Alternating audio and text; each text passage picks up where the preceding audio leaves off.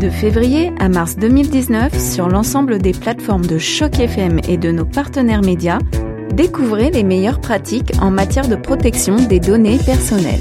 Souriez, on vous observe. Bonjour.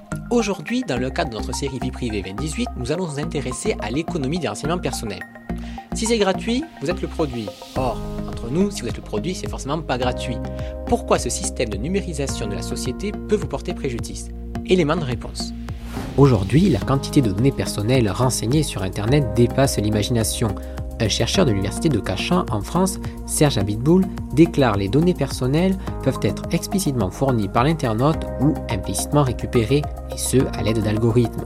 Avec l'utilisation massive des services en ligne et à l'aide d'algorithmes, ce phénomène en perpétuelle croissance permet aux entreprises d'exploiter des données et de proposer des publicités afin, vous l'aurez compris, de gagner de l'argent.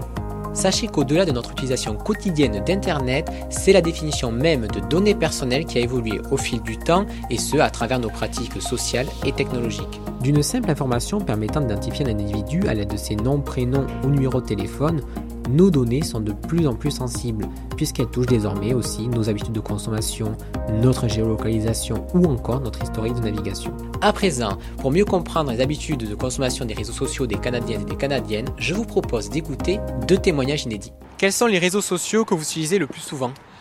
Euh, Utiliser, je consulte beaucoup euh, Facebook, Twitter, euh, Instagram. oui, c'est à peu près tout. Avez-vous conscience qu'en publiant sur les réseaux sociaux, vos données personnelles sont recueillies parfois par des entreprises? Oui, absolument. À ce sujet, d'ailleurs, lorsque je fais quelque chose ou je publie quelque chose, je m'aperçois que très souvent, quelques heures plus tard, je reçois un email qui justement parle de, de ce sujet-là. Donc, je savais qu'on on était épié. Mais bon, euh, moi, je consulte beaucoup. Euh, je ne participe pas beaucoup. Euh, parce que je n'ai pas trop envie que les gens sachent euh, tous les aspects de, de ma vie quotidienne euh, à d'heure en heure. Euh, mais, mais je participe quand même parce que sinon, autrement, on est complètement isolé. Puis les, les réseaux sociaux jouent quand même un, un grand rôle dans la vie sociale, mais aussi professionnelle aujourd'hui. Quels sont les réseaux sociaux que vous utilisez le plus souvent? Ben, J'en utilise pas beaucoup. Euh, ça serait peut-être Instagram, mais c'est tout. Vous rendez-vous compte qu'à chaque fois que vous publiez quelque chose, vous transmettez vos données personnelles? Oui, c'est bien pour ça que j'en utilise pas beaucoup parce que j'ai pas envie qu'on sache ce que j'utilise ou n'utilise pas sur Internet. Vous avez peut-être déjà eu une mauvaise expérience avec les réseaux sociaux? Euh, Non, pas vraiment, mais euh, étant dans une école, on travaille avec des élèves, donc on, on essaye justement de leur apprendre que, que les informations, tout ce qui est sur le net, reste sur le net.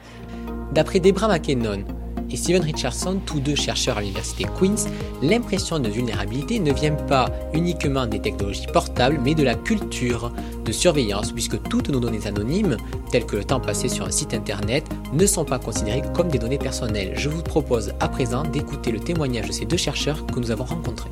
Les plateformes et services gratuits ont réussi à nous convaincre peu à peu et à convaincre à peu près tout le monde de donner un peu de notre information personnelle en échange de choses comme les banques en ligne, Google Maps ou encore des jeux connectés. Chaque fois que vous utilisez une application ou un site web, des informations sont collectées sur vous.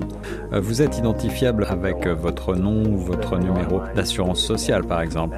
Cela veut dire que les données anonymes ou les métadonnées également ne sont pas considérées comme des données personnelles. Les métadonnées, ce sont des informations de transactions comme le temps passé sur un site web ou alors quelle application vous avez téléchargée sur votre téléphone par exemple. Vous l'aurez compris, les données personnelles constituent une mine d'or pour les entreprises, un phénomène à découvrir dans notre prochaine capsule.